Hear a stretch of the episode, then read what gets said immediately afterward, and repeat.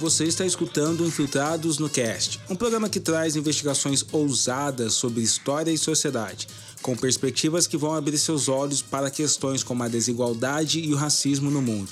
Apresentados por mim, Alê Santos, o arroba Salva de Fiction, roteirista e escritor finalista do Jabuti em 2019 com livros Rastro de Resistência, Histórias de Luta e Liberdade do Povo Negro e também autor afrofuturista com o livro O Último Ancestral, lançado pela HarperCollins Brasil. Participa aí do nosso grupo aberto no Telegram para poder comentar também sobre os episódios da semana. É só clicar no link que está na descrição do podcast e eu te encontro por lá. Agora vem comigo e aumenta o volume, porque está começando o Infiltrados no Cast.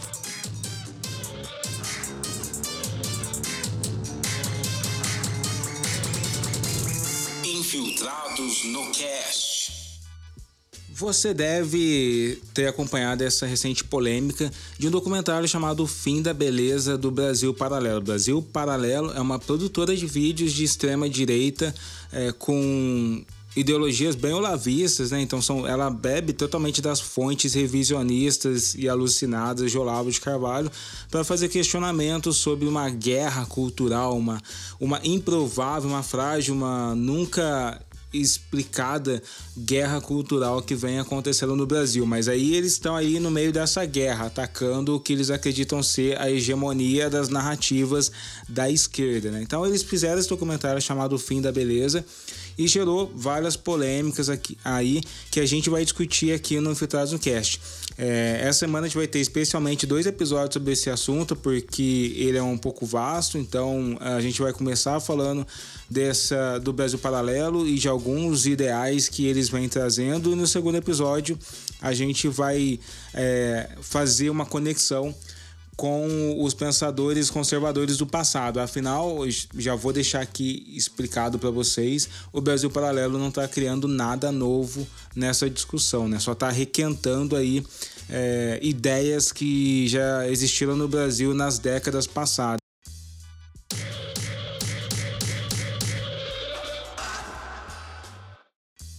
As pinturas, a arte, né, vamos dizer assim, ela acaba sendo reflexo de um agir moral. Esse documentário, é, O Fim da Beleza, ele traria, foi transmitido aí é, esse ano mesmo, 2022, que gerou essa polêmica.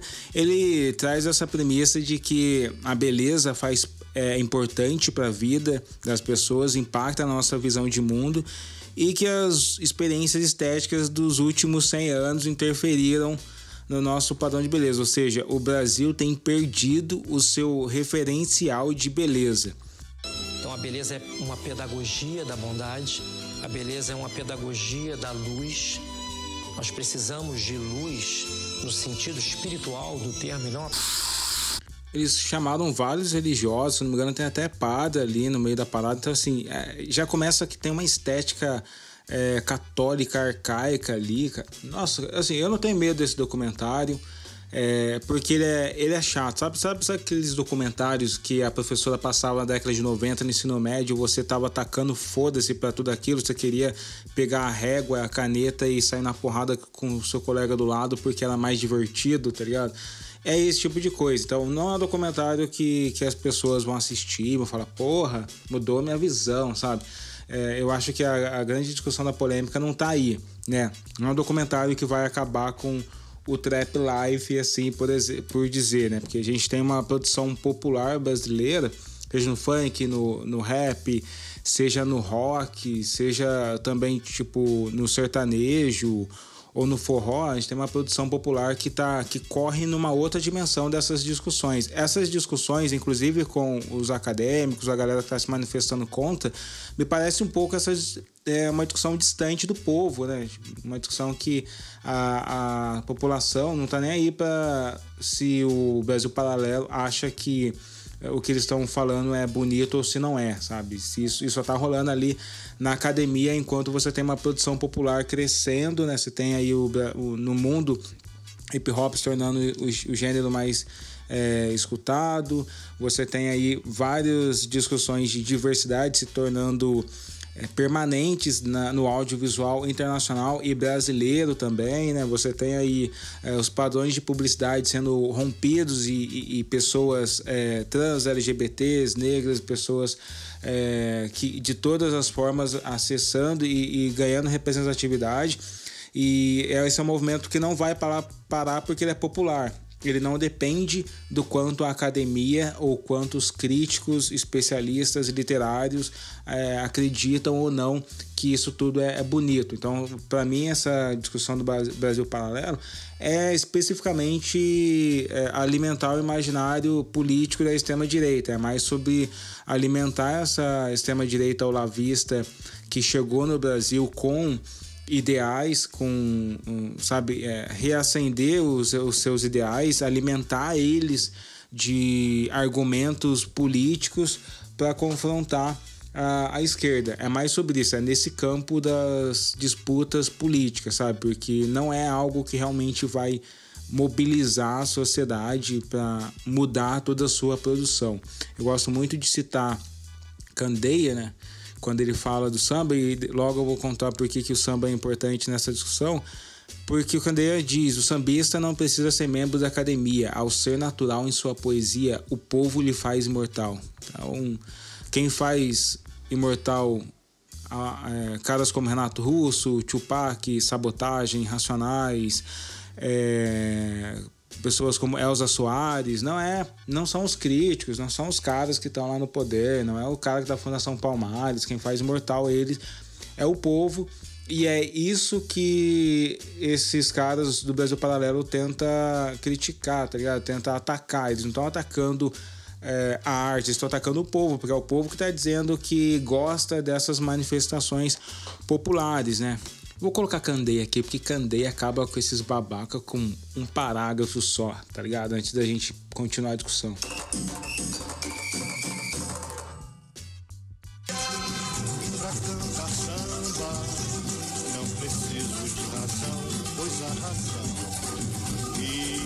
sempre com dois lados.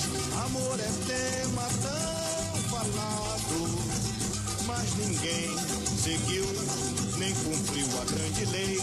Cada qual ama a si próprio. Liberdade, igualdade, aonde estão, não sei. Mora na filosofia, Cara, se junta 50 pondé não dá um candeia, tá ligado? Essa é a visão da galera. Mas enfim, esse debate sobre a beleza, ele não é. Ele tem sido discutido por várias pessoas. É uma, das, uma dos movimentos que estavam no Twitter levantando essa discussão é o Brasil Paralerdos, né? Eu conversei com o pessoal do Brasil Paralerdos e eles disseram que ah, alguns ideais que é possível ver nas produções do Brasil Paralelo, é, ideais extraídos de ideias de supremacia eu vou falar um pouco sobre isso especificamente daqui a pouco, mas eu quero ouvir o que o Brasil Paralerdos fala sobre isso. Legal, Ale. Eu acho que a gente consegue enxergar sim esses elementos que foram utilizados por supremacistas do passado dentro da produ das produções da Brasil Paralelo. A gente tem na página alguns fios condutores que, que tratam sobre isso, né, que dão luz a esses elementos, mas eu acho que a gente pode partir nossa conversa aqui do documentário deles, Brasil, a Última Cruzada, que, que é sobre a história do Brasil. Esse vídeo é dividido em cinco capítulos e eu acho que a gente pode trazer para a conversa aqui o capítulo 2, para a gente refletir sobre quais são os problemas historiográficos contidos nessas falas. Né? É, o objetivo da série, segundo os realizadores, é reverter as mazelas feitas na nossa cultura nos últimos anos. Ou seja, a série resgata e organiza o passado brasileiro como continuidade da festa grandiosa e heróica dos descobrimentos portugueses, abordando sempre uma conclamação em defesa do, da civilização ocidental. E o documentário, né, o horizonte do documentário é de uma cruzada, como, como informa o próprio título, né? E como em toda cruzada que se preze, o ódio ao infiel é fartamente alimentado. Inclusive, Ale, tem um historiador chamado André Nicásio de Lima que ele tem um artigo né, sobre esse documentário e nesse artigo ele afirma que, que se trata de uma narrativa supremacista. E aí ele traz a definição do, do que é uma narrativa supremacista. Supremacistas são as teses históricas que descrevem a diversidade humana em termos de inferioridade e superioridade e que constroem suas narrativas de formas a enaltecer a vitória dos pretensamentos superiores sobre os pretensamentos inferiores. Em certos casos, tais teses buscam desumanizar setores da sociedade, que são apresentados como elemento do mundo natural, ou como agentes puramente braçais da reprodução social, destituídos de vida moral, cultural ou intelectual. Logo no início do capítulo 2 do, desse documentário, que é o que a gente escolheu para exemplificar essas narrativas, né? É, eles trazem a visão de que uma das principais motivações da colonização portuguesa, né, era essa tarefa de civilizar os índios. Eles usam exatamente essas palavras, civilizar os índios. E para construir o discurso dessa superioridade né, do, dos portugueses, há uma tentativa de tratar os indígenas sempre como selvagens e como um povo inferior aos seus colonizadores.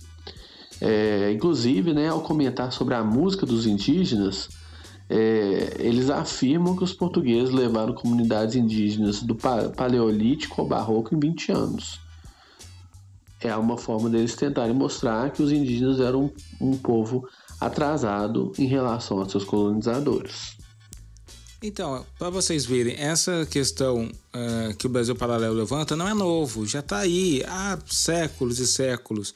É, como diz o professor Bonaventura Santos Souza, você tem um grupo de filósofos que há séculos estão criando uma hierarquia do que é mais belo, do que não é mais belo, do que é mais civilizado, do que é mais é, é sagrado, do que não é, tá ligado? Essa visão que levou os espanhóis ali através do Hernán Cortés a conquistar a capital do Império Azteca, né? Se não me engano, eu não sei falar isso, mas eu vou falar Tenochtitlan, Tlan, alguma coisa assim, capital aí do, do, do, Império do povo Azteca.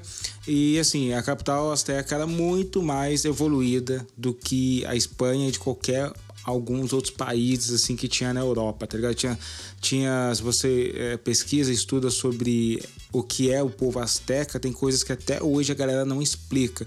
Mas os espanhóis chegaram lá, olharam para tudo, a, todos aqueles prédios públicos que existiam, sistema de irrigação, toda aquela evolução tecnológica e falaram: isso aqui não serve para nada, vamos destruir, vamos levar para Espanha e vamos derreter para fazer moeda de ouro, tá ligado? Essa é a visão que essas pessoas têm, de que as outras experiências de vida não são não são de valor. E então assim, o que o Brasil Paralelo está trazendo, novamente, não é nada de novo e não é nada que a sociedade já está lidando há um bom tempo. E uma das principais falácias que eles utilizam é que eles estão sendo silenciados no debate público, né? Principalmente quando a gente vai ver as críticas à arte moderna, as críticas à arte moderna brasileira, elas eram a hegemonia da imprensa, da sociedade, né? Tipo, essa visão que a gente tem hoje de que da semana da arte moderna é uma, é uma visão que só surgiu décadas, duas ou três décadas depois da semana acontecer, porque a semana mesmo foi muito criticada é, tem todo o caso do Monteiro Lobato criticando Itamar e tal, e aí isso vai trazer um ponto importante para gente. Essas ideias do Brasil Paralelo, elas já estavam presentes nos movimentos higienistas e eugenistas brasileiros. Né? É, essas, a questão da estética, física, moral, da degradação já estavam muito presente. Tem um trecho de, de um, um artigo no Boletim da Eugenia, exatamente no ano de 1929, uh, que começa com o título, a manchete Cenas Deprimentes. Eu vou ler para vocês, me acompanhe. Não são poucos os brasileiros que se envergonham com as cenas deprimentes que se assistem nas ruas do Rio de Janeiro nos dias de carnaval. A fealdade física e a degradação moral aproveitam a oportunidade para se exibirem com todo o seu repugnante e verdadeiro aspecto. Os indivíduos não põem máscara, tiram-na. Todo resíduo informe da plebe por influência diabólica dos maus instintos, do álcool, do vício, sobre nada vem à tona, para misturar-se com a parte melhor do povo e contaminá-la pelo delírio das baixas paixões. As neiras de toda sorte são cometidas pelos indivíduos aparentemente ajuizados, mas que perdem facilmente o controle e caem no domínio dos instintos. A nossa plebe é feia, desengonçada e doente.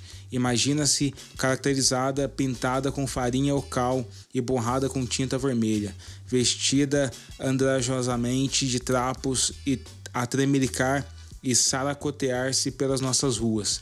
Será isso o carnaval digno de ser conhecido e apreciado pelos estrangeiros? Esse trecho que está presente no Boletim da Eugenia mostra que essa visão de, de belo trazido pelo Brasil Paralelo e todos aqueles especialistas que compõem o documentário já era reproduzida pelos movimentos eugenistas, racistas e higienistas brasileiros. Brasileiros, aqui é 1930 que ao se deparar, né, para quem não conhece o contexto, é, já existia carnaval, mas a, ali na virada da, da década de 20 para década de 30 aconteceu que o, as festas populares do morro, o samba, o partido alto, as escolas que estavam se organizando os barracões começam a descer é, do morro e começam a ocupar o, e, e a virar o que é o carnaval hoje, tá ligado? Então você tem as primeiras manifestações de carnaval das escolas, das organizações do morro. E aí o que, que as elites conservadoras olham para as manifestações de carnaval a partir da experiência preta periférica e começam a dizer que são degradantes, são degeneradas, que são que, que são feias. Então, esse discurso do degeneracionismo, inclusive, que se você escuta o Infiltrado no Cast, já tá ligado que já é um discurso presente nas ciências, é, na filosofia, na religião, que é um discurso de hierarquização racial, tá ligado? Eu conversei com o Daniel Tourim, Daniel Tourim, professor de departamento de filosofia da UFBA, né, a Federal da Bahia.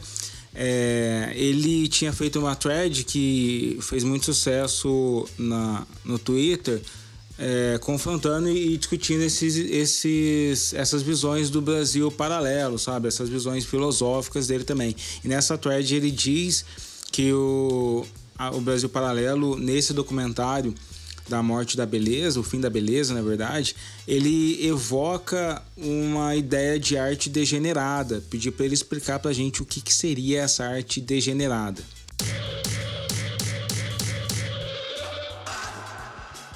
Bom, em 1937, o governo nazista monta em Munique uma exposição com obras de artistas modernos e chama essa exposição de arte degenerada.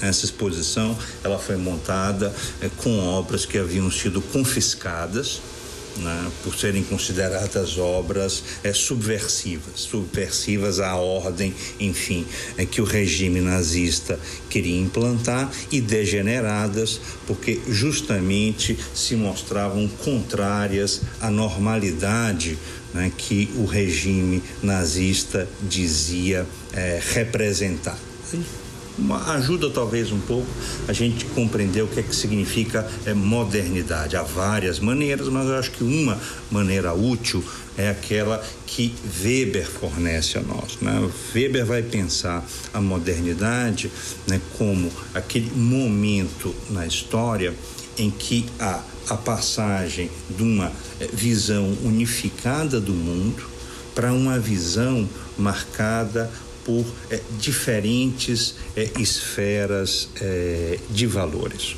tá? Então você tinha uma visão né, única, né, com o primado, digamos assim, da religião orientando né,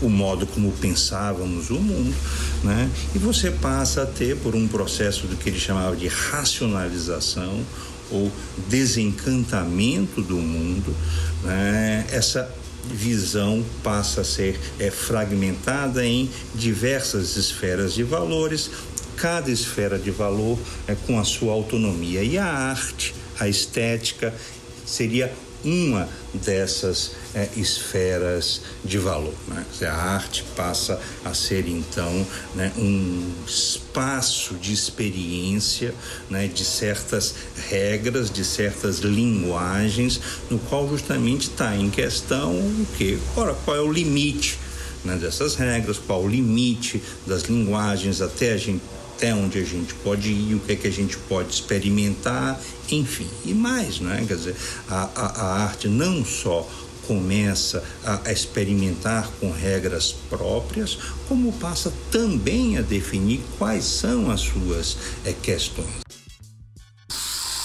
2022 é um ano importante para todos os brasileiros e é hora de anunciarmos o nosso primeiro lançamento do ano.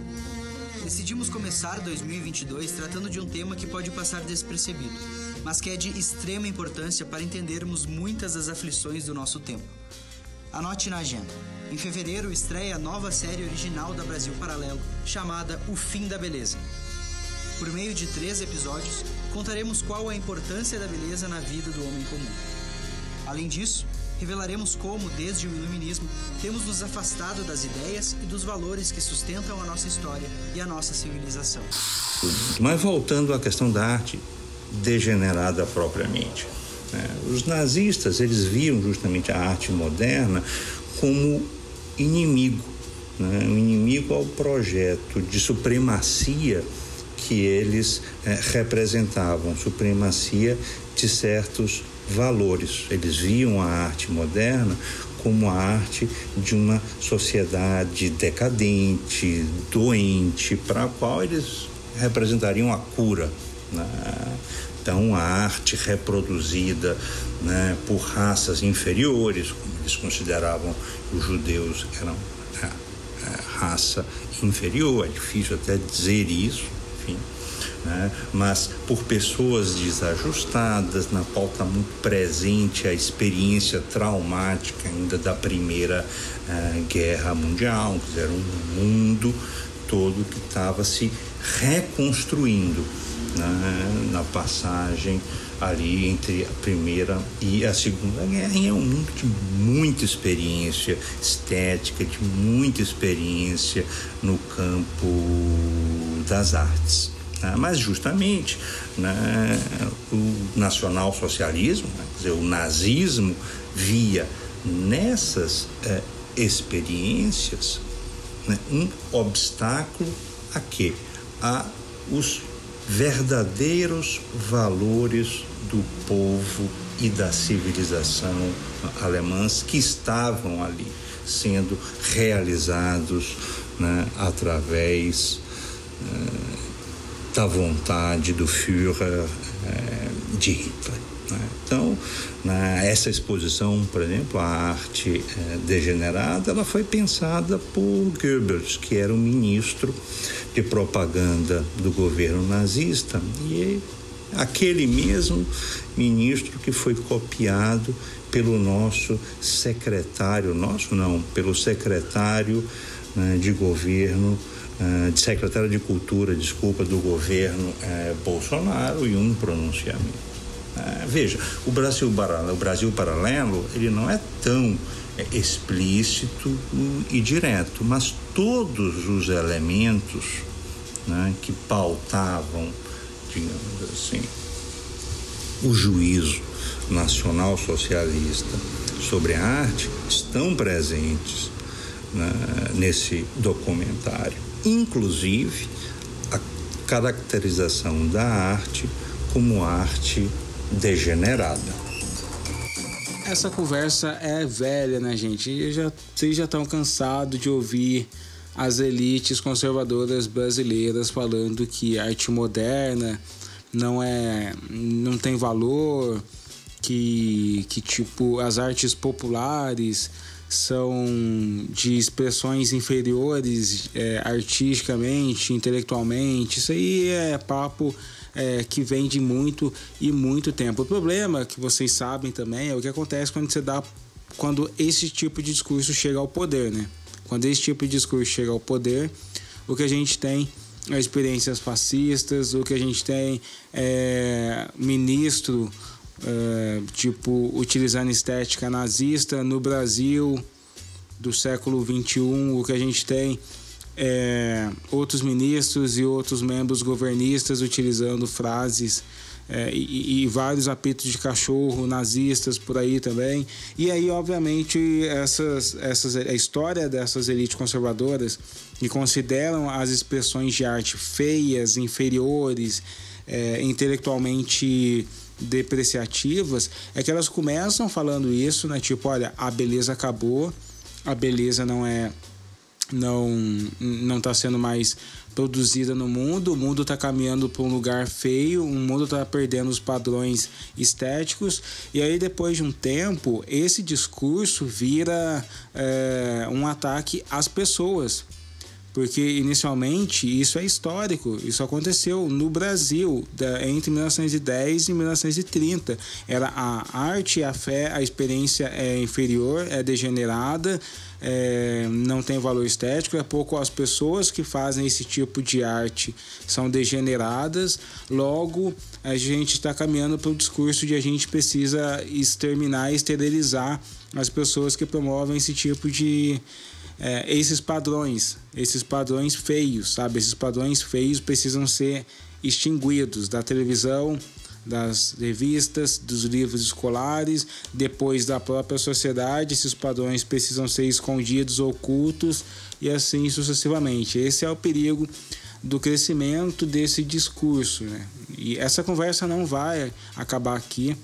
Exatamente, eu vou mostrar para vocês como que esse discurso aconteceu no Brasil da década de 30 e a gente vai fazer um paralelo novamente com esse essa produtora Olavista de documentários, né? É importante ressaltar aqui, tipo, eu não acho que esse documentário vai mudar a visão da garotada, porque ele é chato pra caralho.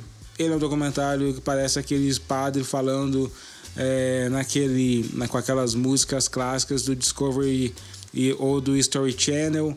É, sabe aqueles documentários sobre aliens que você coloca para dormir assim na tarde? Então, basicamente, esse documentário do Brasil Paralelo só vai reacender ali, realimentar o imaginário dos velhão conservador mesmo que fala bosta por aí na internet, tá ligado? É isso que vai acontecer.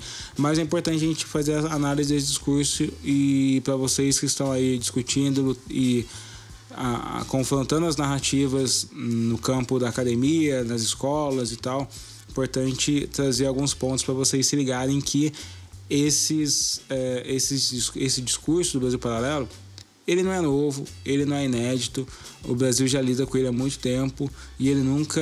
Eu não acho que ele vai ganhar mais esse espaço, sabe? A menos que, que venha, como o governo Bolsonaro tentou fazer, venha do, do governo para a sociedade através de uma imposição, né? Como eles têm feito. Mas, tirando isso, vai ficar só esse burburinho na internet mesmo que o Brasil Paralelo adora para ganhar inscritos, seguidores e tudo mais.